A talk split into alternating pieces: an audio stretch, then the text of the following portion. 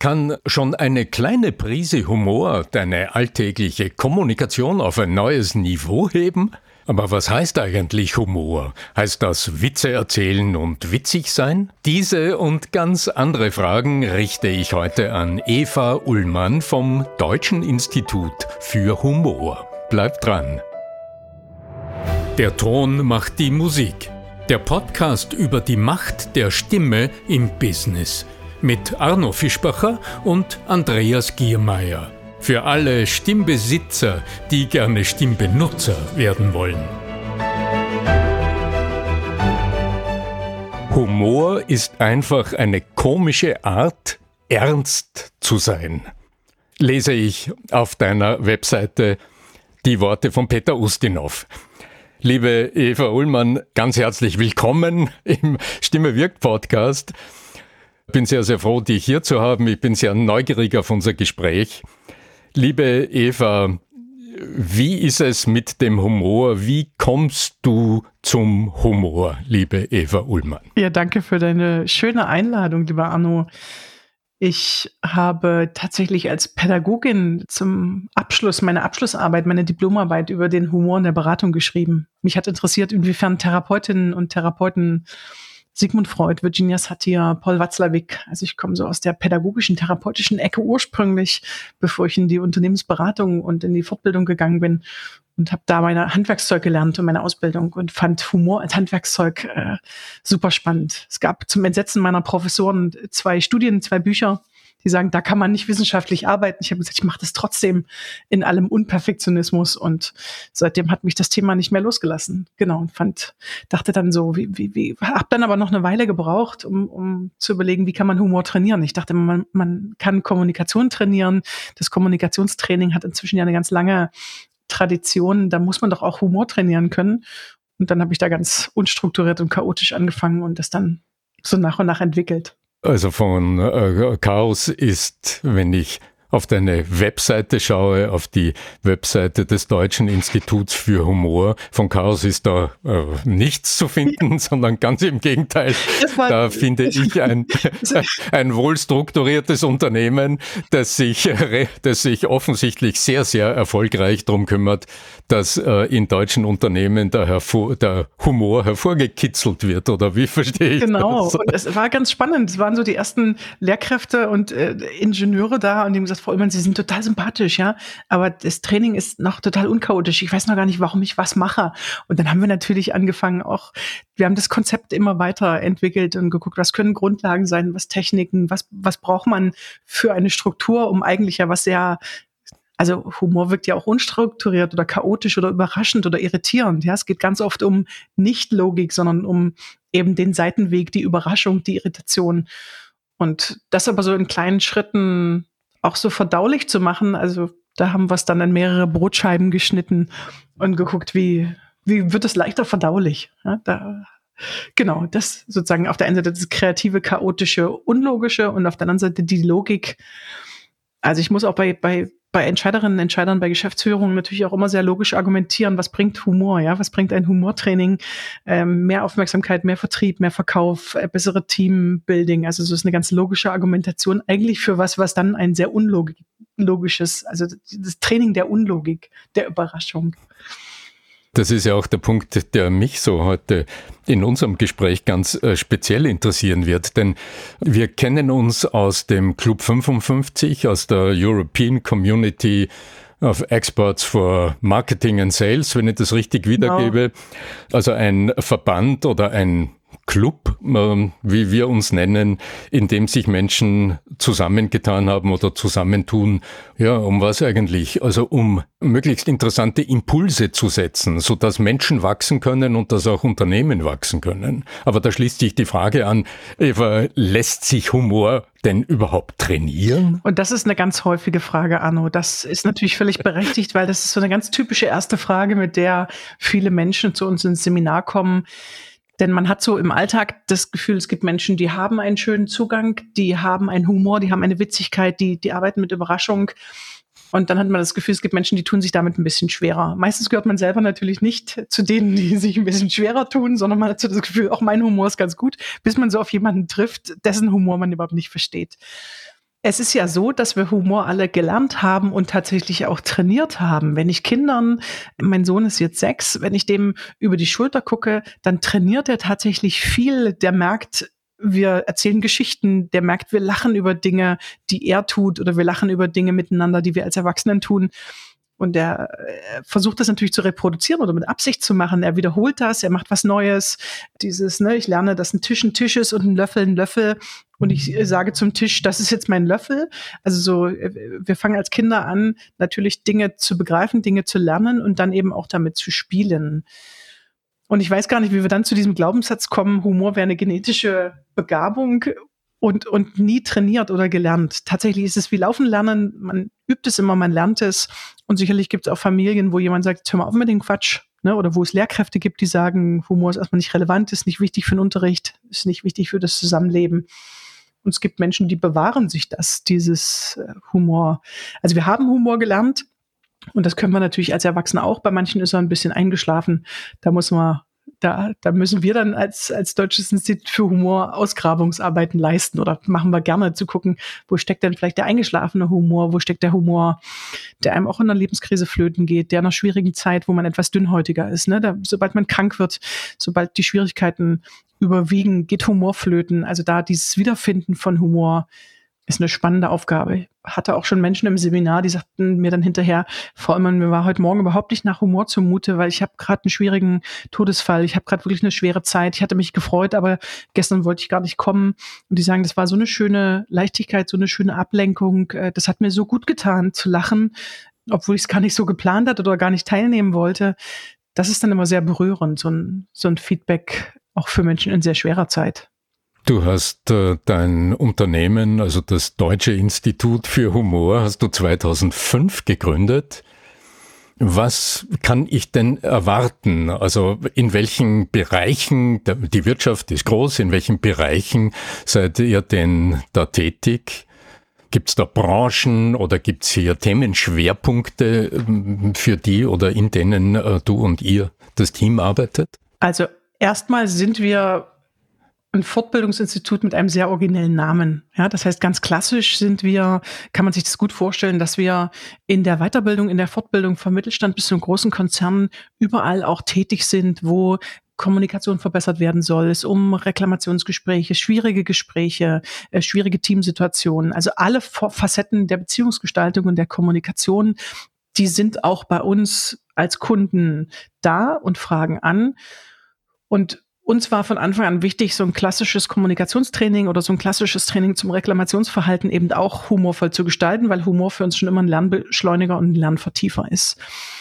Nur, dass wir als sozusagen einzige Firma am Markt hauptberuflich auch Humortrainings anbieten. Das machen ein paar andere auch, aber nicht so in Vollzeit wie wir. Also wir sind eine der wenigen Fortbildungsinstitute, die sagen, Humor kann man auch in jedem Format mit jedem Team. Das kann ich mit Maschinenbauern trainieren, das kann ich mit einer Vertriebsmannschaft trainieren, das kann ich mit Führungskräften trainieren, die Humor in ihre Präsentation einbauen wollen, mit einem Pflegeteam, mit einem medizinischen Team, mit Chefärzten.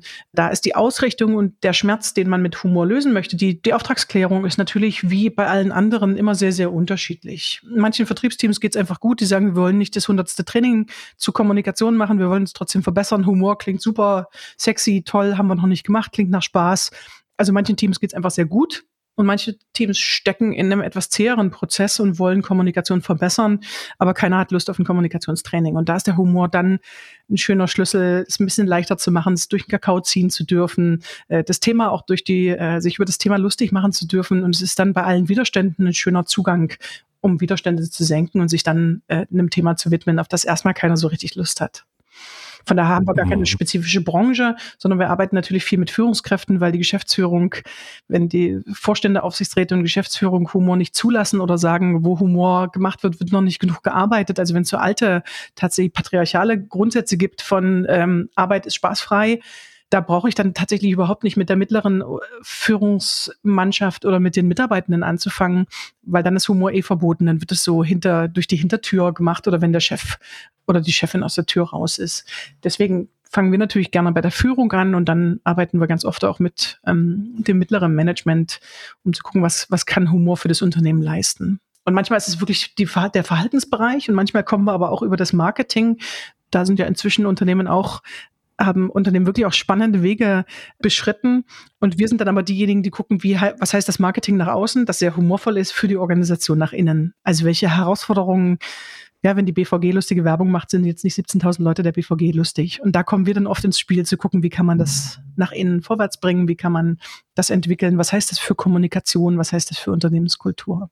Ja, ich stelle mir gerade die Frage, wie schaut das dann praktisch aus? Also wenn, also wenn du jetzt äh, irgendwo mit Menschen arbeitest, bei denen der Grundsatz heißt, der, der Humor, das Lachen ist im Keller versteckt oder was der Spruch heißt, hast du vielleicht so ein praktisches Beispiel, Beispiel ja, für mich. Total gerne. Also für mich kommt immer darauf an, möchtest du als Arno äh, jetzt mehr Witz zu deiner Person auf die Bühne oder in den Podcast oder in das Training bringen, dann würde ich sehr bei deiner Person anfangen und gucken, äh, welche Stärken hast du, wie siehst du aus, was sind Offensichtlichkeiten, wo kommst du her, ja, der Salzburger äh, Akzent, den man ja kaum hört, aber so deine, deine Historie, deine Herkunft.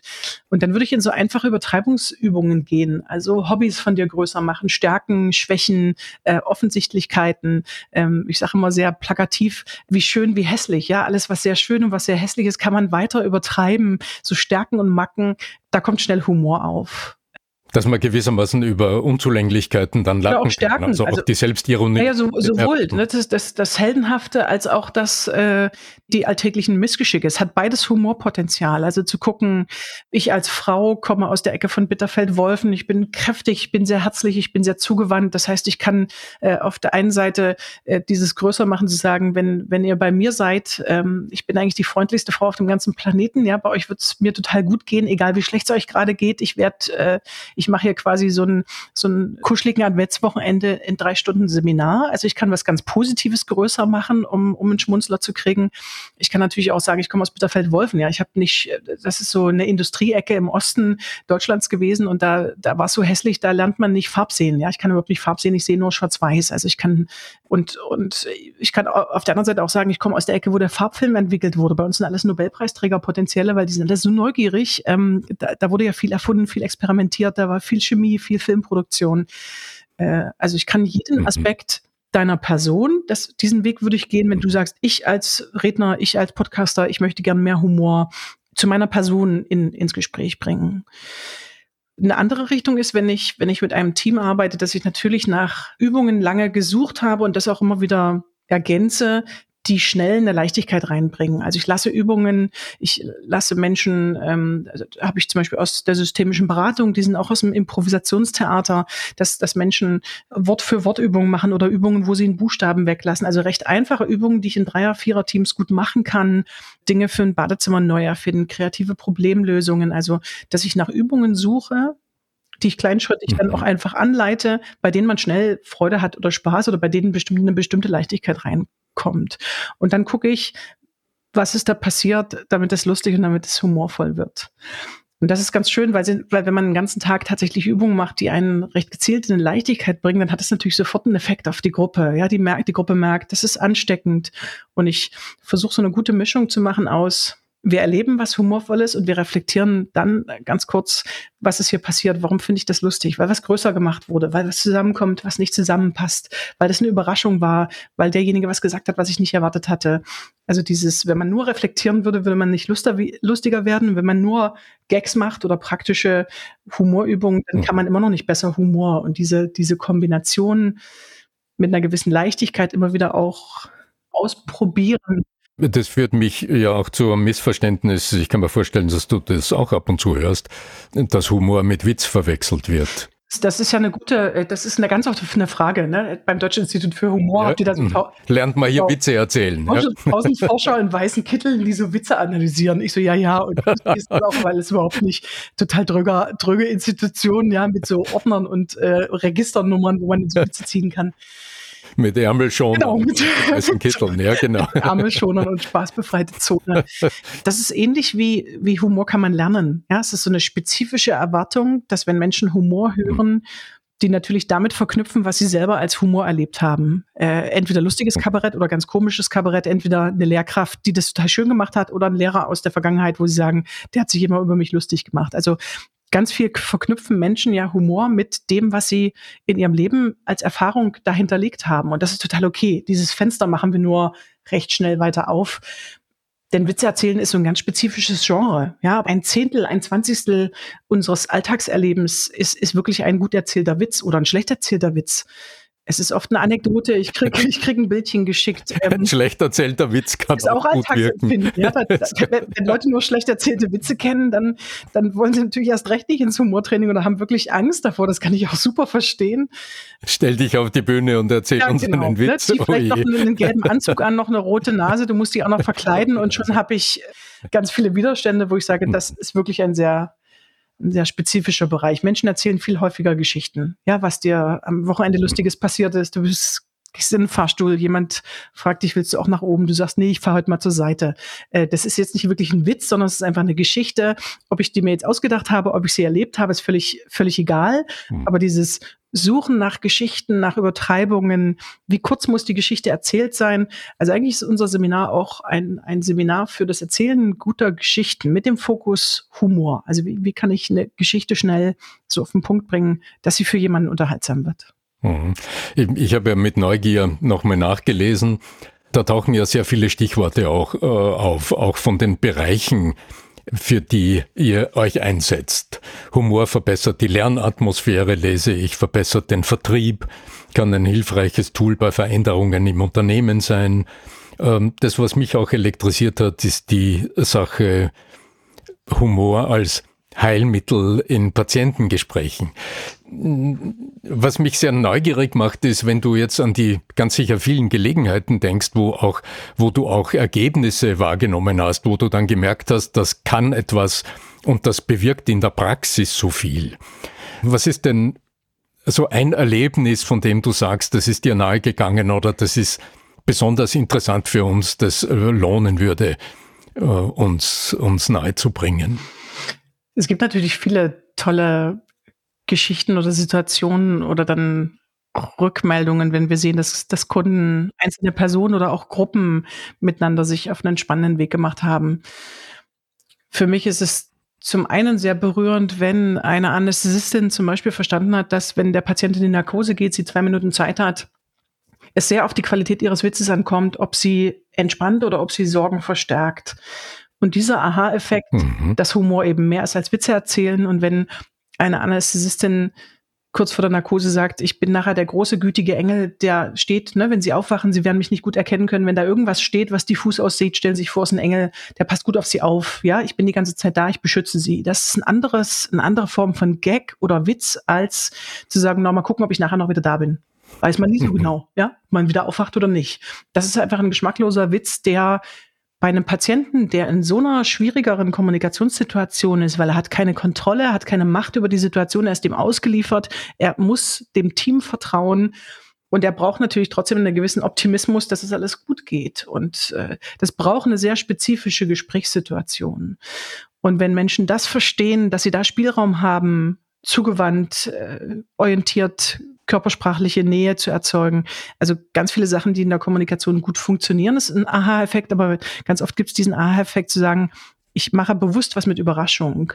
Also es kann auch sein, dass wir eine Mitarbeiterin von einem großen Bauunternehmen im, im Vortrag hatten, das ist dann tatsächlich nur so ein kurzer Impuls. Ja, ganz oft entsteht natürlich die großen Aha-Effekte in einem längeren Coaching. Aber manchmal ist es wirklich auch nur ein Vortrag, wo hinterher eine, eine Kundin sagt, das war so ein schöner Moment zu wissen oder diese Tür aufzumachen. Ich kann mit Absicht mit Überraschung arbeiten, dass sie das jetzt in ihren äh, Social Media Posts macht, dass sie das in ihrer Präsentation, dass sie es gleich in die nächste Besprechung einbaut. Also diese diese Lust nach was zu gucken, was eigentlich gar nicht zum Thema passt und damit Überraschung auslösen. Das ist oft so ein Aha-Effekt, den dann Menschen eben nicht nur zufällig machen, sondern mit Absicht. Das ist so ein ganz typisches Feedback, was wir von Kunden kriegen. Mhm. Ja, interessant, weil du weil du dieses schöne Beispiel von der Anästhesistin erzählt hast. Ich habe äh, offensichtlich, also die die Dame, die mich in den Schlaf geführt hat bei so einer kleinen Operation vor einigen Monaten, wo der, ich weiß nicht, so die Maschine ferngesteuert da in meinem Bauch ein bisschen herumgefuhrwerkt hat, die hat offensichtlich einen Kurs bei dir gemacht, denn die hat das in, in einer ähnlich glänzenden Art und Weise gemacht, dass ich mit einem Schmunzler äh, mein Bewusstsein aufgegeben habe. Ja, großartig. Ja, wirklich äh, irgendwie berührend. Das umfasst natürlich in so einem längeren Coaching-Prozess oft noch viel mehr als den Humor. Ja, wenn, wenn ein Redner oder eine Führungskraft zu mir kommt und sagt, ich möchte gerne mehr Humor auf die Bühne, dann gucke ich mir einen Vortrag an, dann gucke ich mir so eine typische Präsentation an.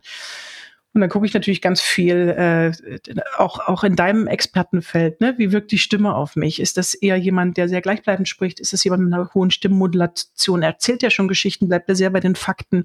Wie ist die Körpersprache? Wie ist die Redehaltung? Also hat jemand klar möchte er Angst machen, möchte er Optimismus vermitteln. Also es gibt für mich natürlich mit 20 Jahren Bühnenerfahrung ganz viele Dinge, die auf mich wirken, wenn ich mit jemandem arbeite. Und ein Aspekt ist Humor. Wenn aber eine Redehaltung nicht klar ist oder eine Körpersprache oder eine Stimmlage bestimmte Problematik hat, dann würde ich immer erstmal dort ansetzen. Und das ist natürlich dann bei einem längeren Prozess, ne, wenn jemand zu uns kommt und sagt, ich kann nicht reden und das ist eine Führungskraft oder eine Betriebsrätin, jemand, der in Vorstandstätigkeit sehr viel Präsentationsfunktion hat, dann geht's da wirklich um Basics der Präsentation. Wie stehst du auf einer Bühne? Äh, wie hast du Kontakt? Äh, wie kannst du Charisma in die Menschen kriegen? Und wie kannst du dann Überraschung benutzen?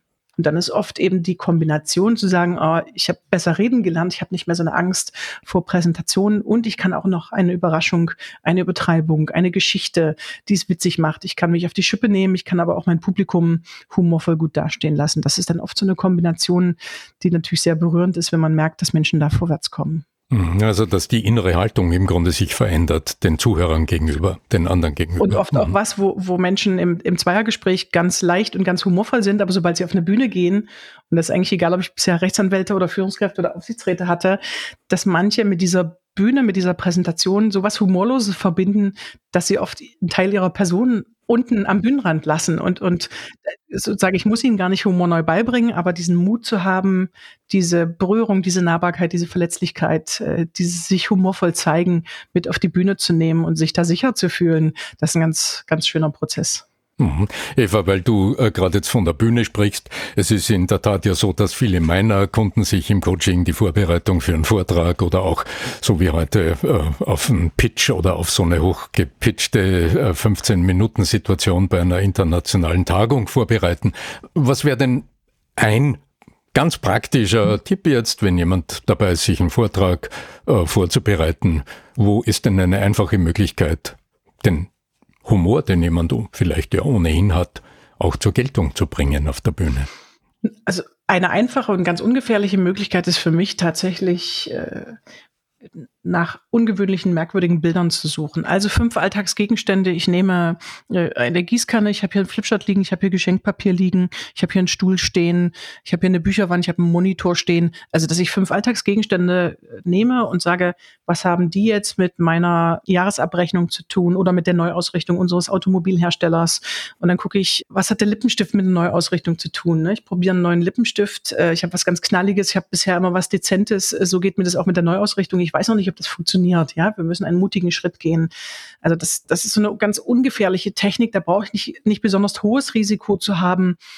Dieser Humor, den mhm. ich vorhin mit dir beschrieben habe, also deine Person, ne, die Offensichtlichkeiten, wie du aussiehst, dein Äußeres, dein Inneres, mhm. da brauchst du schon eine Portion mehr Humor, weil ich Dinge übertreibe, die ich offensichtlich mitbringe. Wenn ich ein bisschen kräftiger bin und mich als kräftige Frau auf die Schippe nehme, muss ich dazu auch mutig sein. Das traut sich nicht jeder. Mutig, ja, ja. Aber, mhm. aber so, so Inkongruenzen, ungewöhnliche Bilder, also ähm, das Thema mit einem Messer zu verkneiden, ver, ver, vergleichen, was man in mehrere, ein Laib Brot, ja, den, den man in mehrere Scheiben schneidet, mit einer Zitrone, mit einer Wandfarbe, mit dem Schnee. Also so Alltagsdinge, die nicht zu meinem Thema gehören, die bringen ganz oft so eine Überraschung oder Irritation rein. Das finde ich so mhm. eine ganz einfache Übung, äh, um die mhm. Präsentation Präsentation vorzubereiten. Hm, eine super Anregung, also eigentlich Vorgefundenes zu nutzen, um das enge Thema, das vielleicht sehr humorlos wirken würde, aufzupeppen und ja. äh, auch im Grunde auch wieder so einen kleinen Überraschungseffekt äh, bewirkt. Und, und der, der Kopf ist ja sehr assoziativ. Ja? Ein, bei einem Fußball denke ich an Sportunterricht und ein Fußball im Sportunterricht würde auch überhaupt keine Irritation auslösen. Aber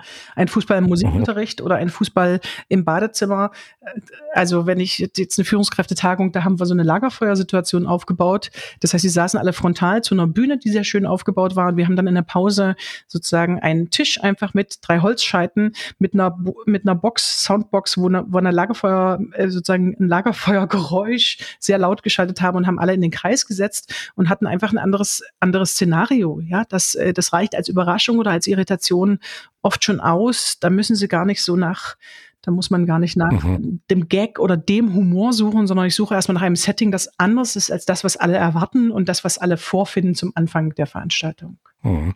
Eva, wenn ich jetzt äh, mehr Informationen haben will, also wenn ich mich näher informieren will über deine Vorträge, über eure Beratungen, äh, ihr macht auch Shows, ihr macht, äh, macht Trainings, äh, auch Coachings, wo finde ich euch und welche Infos kann ich mir dort holen? Also das Schöne ist, das Deutsche Institut für Humor oder Institut für Humor oder Spaßkombinat ist eigentlich relativ egal, was man eingibt im Internet. Man landet relativ schnell bei, bei Spaßkombinat. Spaßkombinat, glaube ich noch nicht. Spaßkombinat aus Bitterfeld. Genau.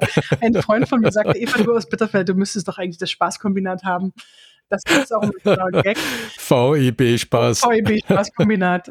Das ist also Institut für Humor, man muss jetzt gar nicht das ganz korrekt eingeben. Die humorinstitut.de Adresse ist so der schnellste Weg, uns zu finden. Ähm, man kann, wenn man eher so zwei, drei Minuten möchte, auch schnell unter YouTube fündig werden, wo man so in Humortechniken reinschnuppern mhm. kann. Das ist ein ganz konkreter und praktischer mhm. Kanal.